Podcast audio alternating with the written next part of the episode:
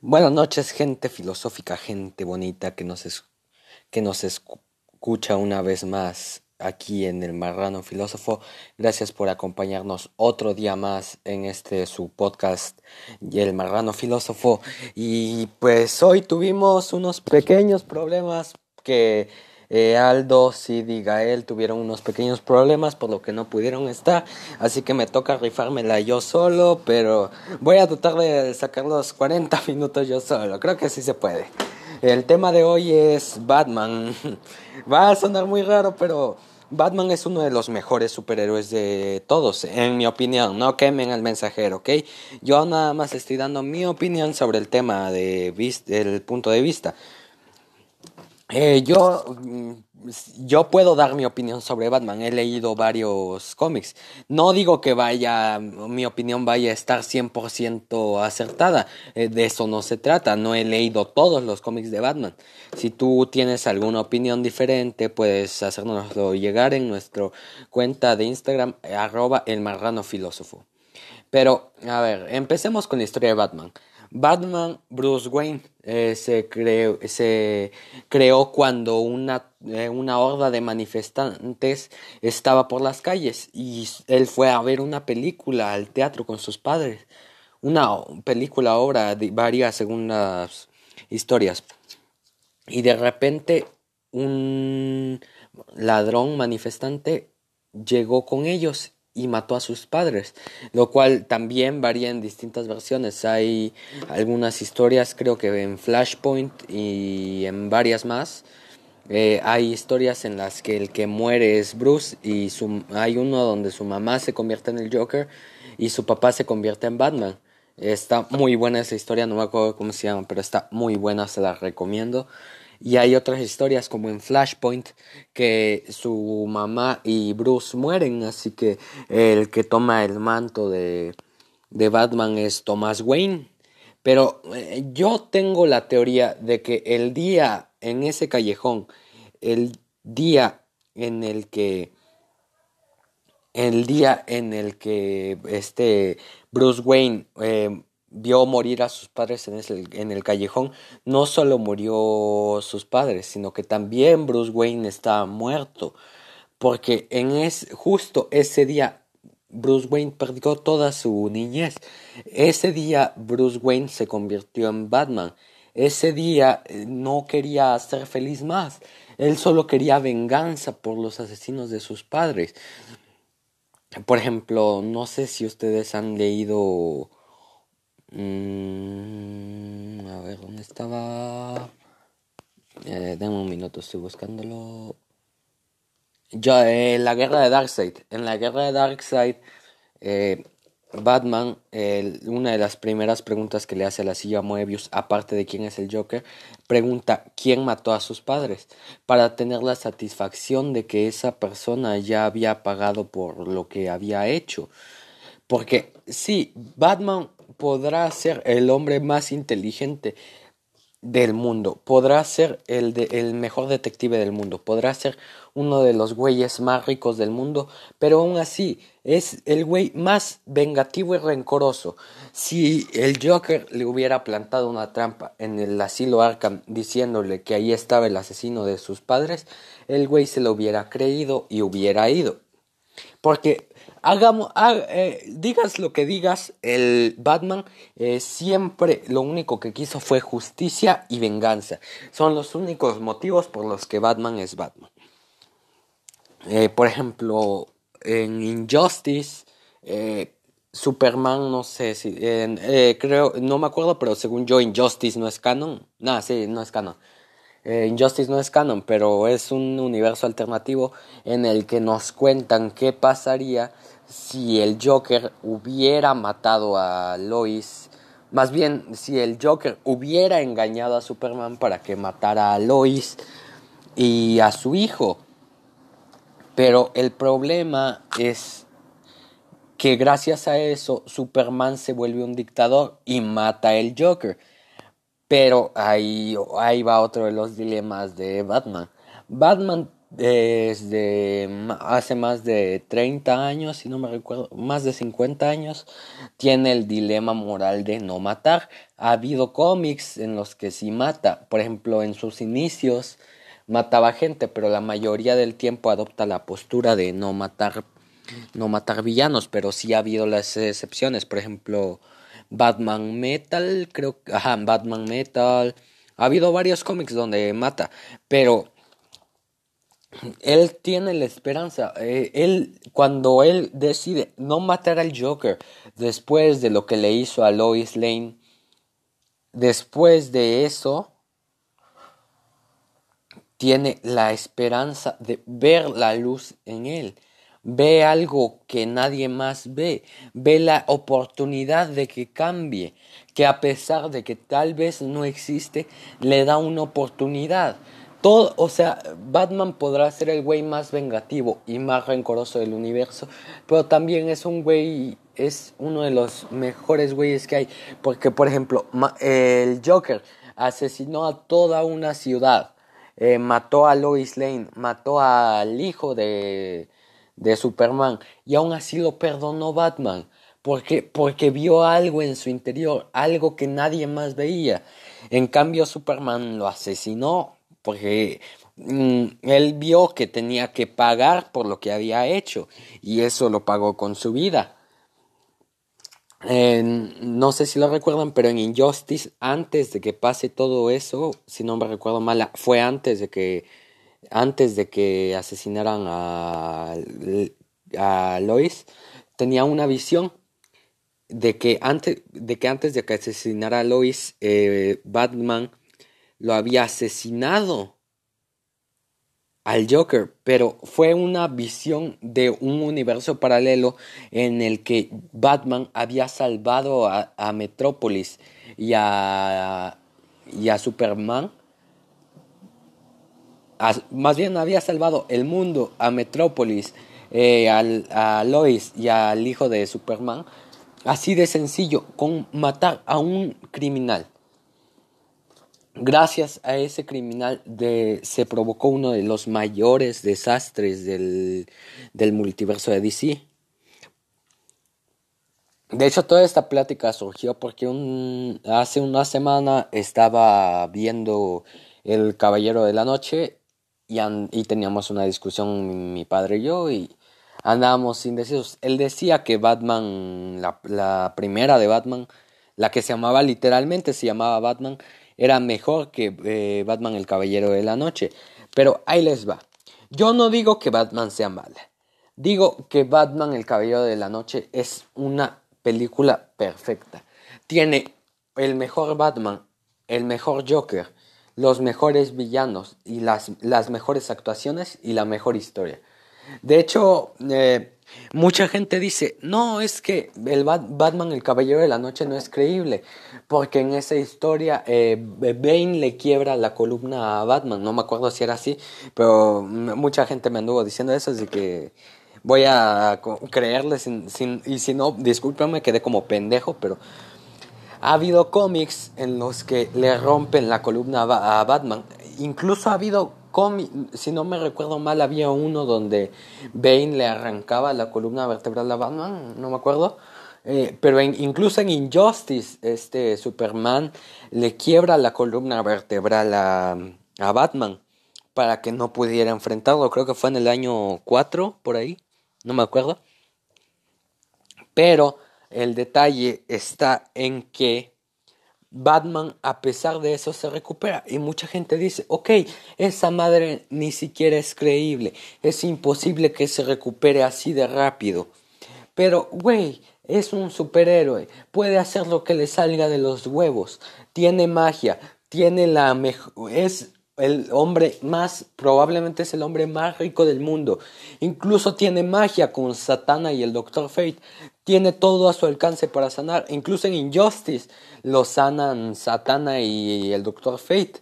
Pero mucha gente sigue sin creer que a pesar de que Batman le, les, le rompen la columna, a pesar de eso, hay mucha gente que sigue sin creer que se pueda levantar después de eso. Porque, güey, Batman podrá ser vengativo, podrá hacer lo que quieras, Pero el cabrón tiene una fuerza de voluntad muy cabrona. Es como el güey que el güey que le sigue escribiendo a su exnovia después de que lo dejó hace tres años, pero sin lo tóxico.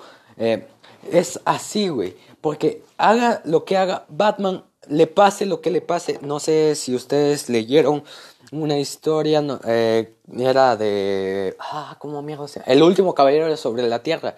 Batman estaba muerto. No les voy a hacer spoilers. Mm, a ver, voy a avisar si, si no has leído el cómic, ve a leerlo y ya terminas de ver el episodio. Pues en ese cómic Batman muere y revive en un clon. Revive en un clon en el fin del mundo. Porque Batman sabía que si moría iba a dejar sola Gótica. Y por eso hizo un, eh, no sé si han visto Ricky Morty, hizo como una especie de operación Fénix, que es cuando muera revives y así eh, infinitamente. A lo que me refiero es que eh, Batman muere y revive en el fin del mundo, donde se encuentra la cabeza del Joker, lo vuelve Robin y que la chingada. Y a lo que me refiero, a lo que voy es, Batman estaba muerto y aún así seguía peleando por defender el mundo. Batman se volvió, Bruce Wayne se volvió malo, pero el otro Bruce Wayne, el que seguía vivo, el que seguía siendo Batman, peleó hasta el final por defender Gótica. Peleó hasta el final, peleó, hizo lo menos pensado. Que, ojo, que cabe aclarar que no ha sido la primera vez que, que Batman se une con, con, el Joker. Por ejemplo, yo no me acuerdo de muchas, pero eh, me acuerdo de que se unieron, aparte de El último caballero de sobre la Tierra, se unieron en Batman Metal para derrotar al Batman que ríe. Y, Batman, y le ayudó en el Batman que ríe también. lo inyectó, del, le contaminó el gas de la risa que tenía el Joker. A lo que voy es Batman ni siquiera muerto va a dejar de ser Batman. Ese es mi punto. Los que sí dejan de ser Robin después de muertos. Güey, es que tengo un, serio problema con los ayudantes de Batman. ¿Cuántos ayudantes ha tenido ese cabrón? No voy a mencionar solo Robin, porque ha tenido Batichica, eh, Batwoman, eh, eh, Robin de Jason Todd, eh, el Robin de los jóvenes titanes, el Robin Knight, no, ese es Jason Todd, Damian Wayne, o sea, ha tenido un putero de ayudantes. O sea, me imagino que si viniera Batman aquí a México, buscaría niños de la calle y les diría, vente a la chingada, vamos a mi baticueva, tú vas a ser Robin. Pero es que no me cabe en la cabeza como... A ver, Jason Todd eh, es otra, voy a hacer otros. Nada, no vale, vale madre. Ha, pasado mucho tiempo desde que salió Una muerte en la familia para que nadie lo haya leído. Pues Una muerte en la familia nos relata la historia de qué pasaría si el Joker hubiera matado a Jason Todd. O sea, a partir de eso, eh, Jason Todd sobrevive, sobrevive al incendio y a los barrazos, porque el Joker se lo agarró a barrazos, o sea, se lo agarró a chingadazos. Desde ese día, Jason Todd no pudo ir a ninguna fiesta de cumpleaños. No solo porque estuviera muerto, porque no lo estaba, porque de alguna manera sobrevivió y se volvió capucha roja. A lo que me refiero es, después de ese día no puede ir a ninguna fiesta de cumpleaños porque ya le tiene miedo a las piñatas el cabrón. Después, no me acuerdo cómo se llama el otro güey, que no es tan relevante como los otros dos Robins. Pero ese güey, si no me recuerdo mal, ese güey también se murió, si no me recuerdo mal. Pero se le han muerto un chingo de Robins. Y este güey, ¿qué dice? Ok, ya se me murieron varios Robins. Son como, son como los peces, no me duraron ni madres, los pollitos de colores. Entonces, ¿qué voy a hacer para el siguiente Robin? Ah, huevo, voy a meter a mi hijo. Para empezar, eh, otra cosa que me pone mal. No sé si ustedes lo sabían, pero un villano, un super villano, que es prácticamente inmortal, es como el retrato de Dorian Gray, pero en chingón.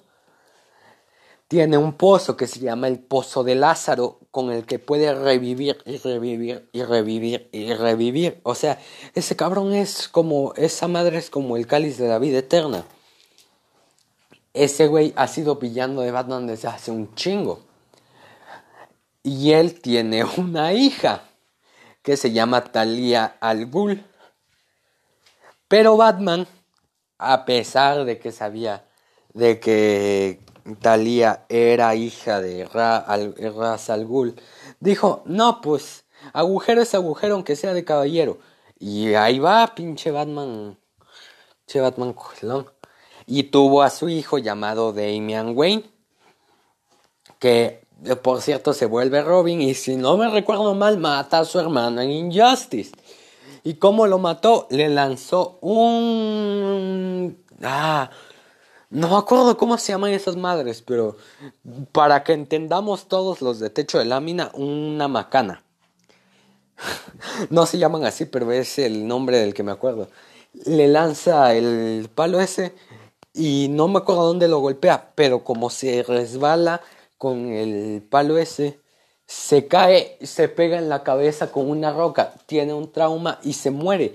Ahí en medio de la prisión de en medio de Arkham, en medio de la de Arkham Asylum, frente a todos los villanos. No me acuerdo era el que cuenta los el ay, no me acuerdo cómo se llamaba. Había un hombre calendario, había uno mm, Green Ground Grundy. No, no me acuerdo. Pero terminaba en Grundy, eso sí me acuerdo.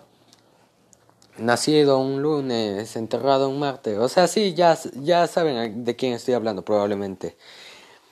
Pero es que, o sea, ¿qué tan culero tiene que estar el universo de Batman para que su propio hermano lo haya traicionado, lo haya matado?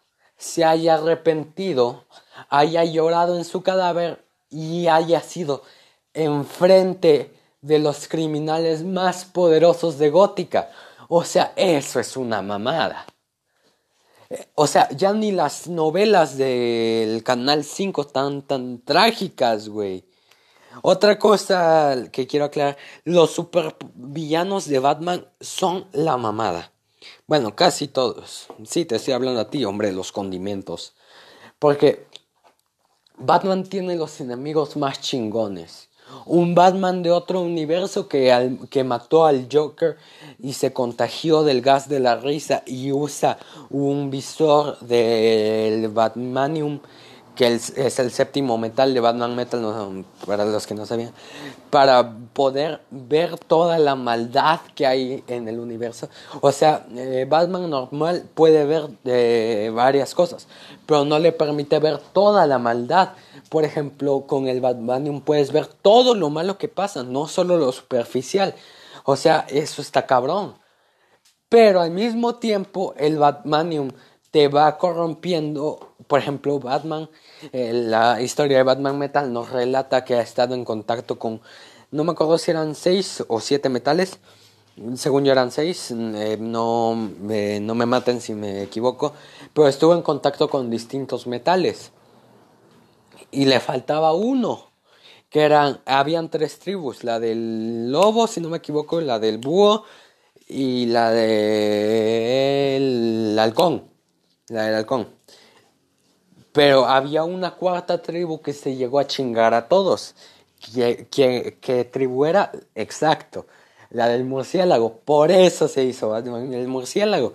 Porque era una historia con un chingo de trasfondo. Pero él no sabía. Ese fue el destino de Batman.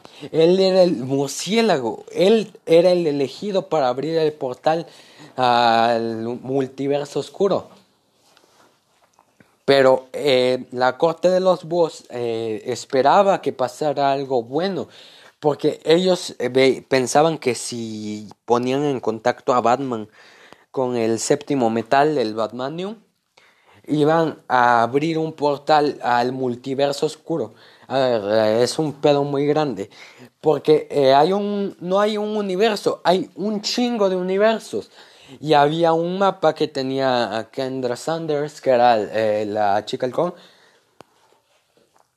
y tenía un mapa. Y decía, no, la energía que está viniendo del portal no viene de ninguno de los multiversos conocidos. Y todos pensaron, pero ya no hay más. Son los únicos multiversos que existen. Pero hubo un cabrón bien inteligente, creo que fue si no me acuerdo mal, fue Flash, no me acuerdo, pero dijo, ¿y qué tal si no vinieran de ninguno de los multiversos?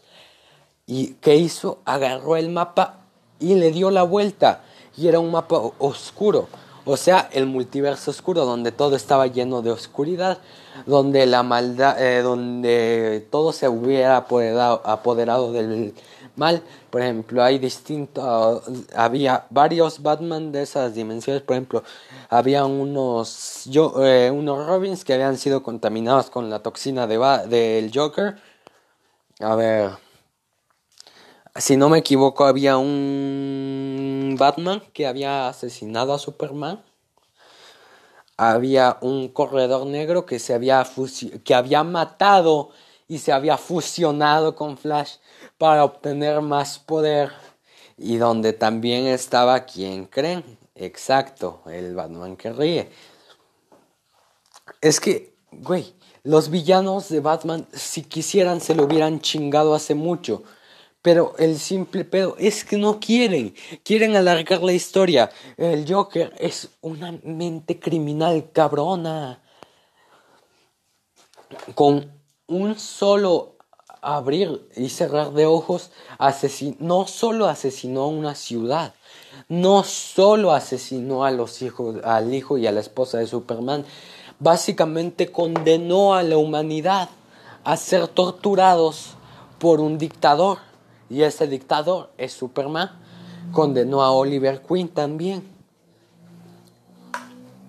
Pero a lo que voy es, si el Joker pudo hacer eso a Superman, que es el hombre más fuerte del mundo, y lo logró colapsar por dentro. Y eh, principalmente el Joker ni siquiera era los principales villanos de Superman.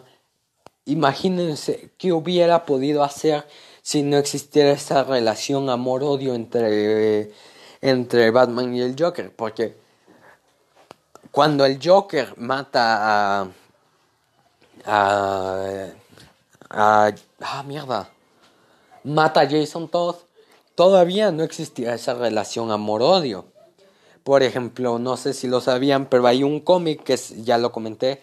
Hay un cómic que se llama El último caballero de la Tierra, en el cual el Joker y Batman se encuentran en el fin de. Bueno, la cabeza del Joker eh, que se volvió una lámpara, se encuentran en, en el desierto. Y el Joker le dijo que le va a ayudar a cambio de que lo lleve. Y cuando. Y de repente se encuentra un caballo. Y cuando se encuentra en el caballo, el Joker le pregunta: ¿Puedo ser Robin? A lo que Batman le contesta: Tú nunca serás Robin. Ese caballo está más cerca de ser Robin que tú. Robin tiene buenos sentimientos. Y más tarde, cuando eh, se enfrenta, eh, se encuentran el traje de Robin, le adapta un, diseño para que, él, para que él tenga un cuerpo, para que no sea solo la cabeza y pueda pelear con él. Y cuando descubren que el verdadero villano de la historia es Batman, da un giro de un giro inesperado cuando descubren que el villano, el verdadero villano de la historia es Batman, el Joker eh, le ayuda a Batman a pelear contra Batman. Y cuando, y cuando la, una de las frases que más se me pegó fue de que después de que le dijo que él jamás sería Robin, lo que después de eso, cuando estaban peleando juntos, le contestó está más cerca el Joker de ser Batman que tú. Y con eso mata a Batman. O sea, me refiero, Batman, el Batman que murió, pudo haber matado a, fácilmente a Batman. Eh, eh, lo único que no pensó en su plan, todos tienen un pequeño fallo en su plan. Por ejemplo, mm, el Batman y el Batman que ríe, su único fallo en el plan, lo único que no pensaron era que Batman, eh, que Batman y el Joker se iban a liar. Porque, sinceramente, nadie, nadie jamás en los años 90, incluso en los 2010, se hubiera imaginado que Batman y el Joker hicieran tan buen equipo. Y esto se da porque existe una buena relación amor-odio. Batman lo niega, pero es cierto. Porque si no hubiera esa relación entre amigos, así, porque no sé si ustedes han visto la serie Brooklyn Nine-Nine, pero hay un criminal que Jake estuvo buscando por años, llamado el, ladrón de Pontiacs. Y varias veces los engañó y se libró, los engañó y se libró. Fue tres veces. La primera vez fue de que había encontrado a un proveedor de risa de cerdo. No, esa fue la segunda. La primera vez fue de que eh, un ladrón de autos. La tercera fue de que alguien lo quería matar en un crucero. Y la última la cuarta vez eh, no los engañó como tal, sino que les ayudó para atrapar a su hermano, porque su hermano había incendiado su casa y si no me acuerdo mal habían matado a sus padres, no me acuerdo bien, espero que no, o sea, sí tienes que estar muy enfermo. Pero había, pero eh, Jake, Jake Peralta, a pesar de todo eso, seguía confiando en Doc Judy. ¿Por qué? Porque existía esa relación amor-odio. Las primeras tres, la primera vez confiaba ciegamente en él. La segunda vez confiaba, pero ya no tanto. La tercera vez confiaba un poco más y lo volvió a engañar. Y la cuarta vez confiaba aún más pero la cuarta vez no lo engañó. No me acuerdo si hubo una quinta, pero estoy seguro de que si hubiera habido una quinta, hubiera confiado ciegamente en él. ¿Por qué? Porque esta vez lo, no los traicionó y los ayudó. Es lo que pasa con, con el Joker. Eh, al principio le tomaba el pelo a Batman y se peleaba con él y se odiaban mutuamente. Ya después se fueron agarrando una relación como la de Doc Judy y Jake se fueron agarrando cariño, se fueron conociendo mejor y, y eran amigos, tenían una relación amor-odio. Pero en realidad jamás nadie, a pesar de todo, nadie se imaginaba ni que Doc Judy y Jake fueran a ser compañeros, ni que Batman y el Joker fueran a ser compañeros. ¿Por qué? Por el factor sorpresa. Porque hace unos años el Joker y Batman totalmente se odiaban. Eh, eh, no sé si han leído ustedes Watchmen. Hay una historieta que se llama Watchmen. sí, no se va a llamar Pepito Flores. Pero en Watchmen nos relatan la historia de cinco. A ver, eran Comedian, el espectro de seda, el búho nocturno, Rorschach y Ah, mierda, Doctor Manhattan. Cinco vigilantes que se encargaban de hacer la ciudad más segura. No eran superhéroes. Bueno, el Doctor Manhattan sí, pero él fue por un accidente de con que separó sus átomos. Él era el único superhéroe. Ah, y Ozymandias, se me olvidó mencionar Ozymandias. Perdón, obviamente, ahorita estoy en la pendeja. Pero esos seis prometieron cuidar de cuidar al mundo. Pero a lo que me refiero, a lo que voy es que Osimandias, en mm, alerta de spoiler, eh, tuvo una idea bien cabrona que al principio cuando lo pensé, cuando lo leí por primera vez, sí se me hizo culero. Eh, ahorita les voy a decir por qué. Pero ya analizándolo más a fondo, dije, Tal vez fue lo correcto, hizo lo que tenía que hacer. Y incluso me puse a pensar, a lo mejor Roger, Roger está pendejo, porque a pesar de que asesinó a una ciudad, salvó al mundo. Ya después me di cuenta de lo pendejo que estaba, porque no tienes que salvar una ciudad, no tienes que matar una ciudad para salvar al mundo. Porque eh, eh, les voy a decir porque no sé si no han leído o visto Watchmen, les recomiendo que se vayan, vayan a verla, leanlo, ya regresan aquí tranquilos. Pero en la historia, Ozymandias manda una bomba de átomos a Nueva York, con lo que asesina a toda la población de Nueva York. Pero con esa explosión que hace, ¿qué creen? Culpa al Doctor Manhattan. Como el Doctor Manhattan era lo que mantenía a raya a los soviéticos, y como los soviéticos vieron que estaban atacando a Estados Unidos y eh, Estados Unidos y los soviéticos se unieron por un bien común, chingarse al doctor Manhattan, a pesar de que él no había hecho nada, hizo, ok, mm, no fui yo, ya me inculparon, pero ya que me inculparon y puedo salvar al mundo diciendo, echándome la culpa como el güey que se echaba la culpa en el recreo cuando no aparecían un lápiz de un compañero para que los demás salieran a jugar. Eso hizo, salvó al mundo nada más diciendo que había sido él. Rorschach dijo, no, ni madres, esto lo tiene que saber el mundo. Eh, eres un, un, güey bien cabrón. Eh, te vamos a mandar a la verga, eh, vamos, te vamos a echar la policía, una moda así. Pero iba a revelar el plan de Osimandias. Y como Osimandias no era el ser más inteligente del universo, pero no era tan poderoso como el Doctor Manhattan, se le ocurrió, ok, no, no podemos hacer que digas algo, así que una de dos, o te callas el hocico o te asesinamos, así de sencillo. Y el güey todavía pinche necio Rorschach dice, no pues huevos. Y mm, el doctor Manhattan lo encuentra y lo mata. Pero es la escena más trágica de Watchmen. Bueno, una de las más trágicas. Porque está en la nieve Rorschach y por primera vez se quita la máscara por voluntad propia. Se quita la máscara, mira a los ojos. No estaba viendo a los ojos al doctor Manhattan, está viendo a los ojos a John.